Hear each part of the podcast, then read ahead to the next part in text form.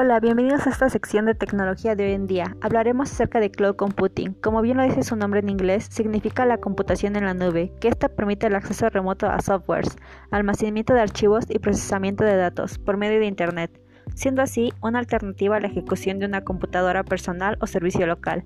En el modelo de nube no hay necesidad de instalar aplicaciones localmente en las computadoras. Tenemos tres tipos de nubes, la privada, pública e híbrida. La privada son aquellas que ofrecen servicios informáticos a través de una red interna privada exclusiva a algunos usuarios y no disponible a todo el público en general. Es también conocida como nube interna o corporativa.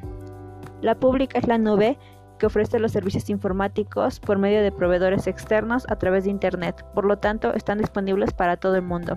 La híbrida es la que combina ambas características, lo cual permite una dinámica entre nubes dependiendo de las necesidades y los costos con los que se cuente. Esta solución es claramente la más flexible de todas. Ahora hablaremos de sus desventajas y ventajas. Comenzaremos con las ventajas. Podemos acceder a la información desde cualquier lugar solo con el acceso a Internet. No hace falta instalar algún software. Y por último, las aplicaciones se actualizan de un modo automático.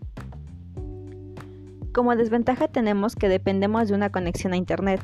También dependemos del proveedor de servicio y podemos tener algunos problemas de seguridad con nuestra información guardada. Pero bien, ¿cómo se comparten los documentos en la nube? Pondremos de ejemplo al proveedor Google Drive. Como paso número uno, tenemos que, es que ir a un ordenador. Ve a Drive con documentos, hoja de cálculo o presentaciones de Google. Haz clic en el archivo que quieras compartir haz clic en compartir. El paso número 2 es elegir con quiénes quieres compartir el archivo y qué permisos quieres otorgar. Compartir con determinadas personas. Es importante decir que si compartes el archivo con una dirección de correo que no pertenezca a una cuenta Google, estos usuarios solo podrán verlo, más no utilizarlo.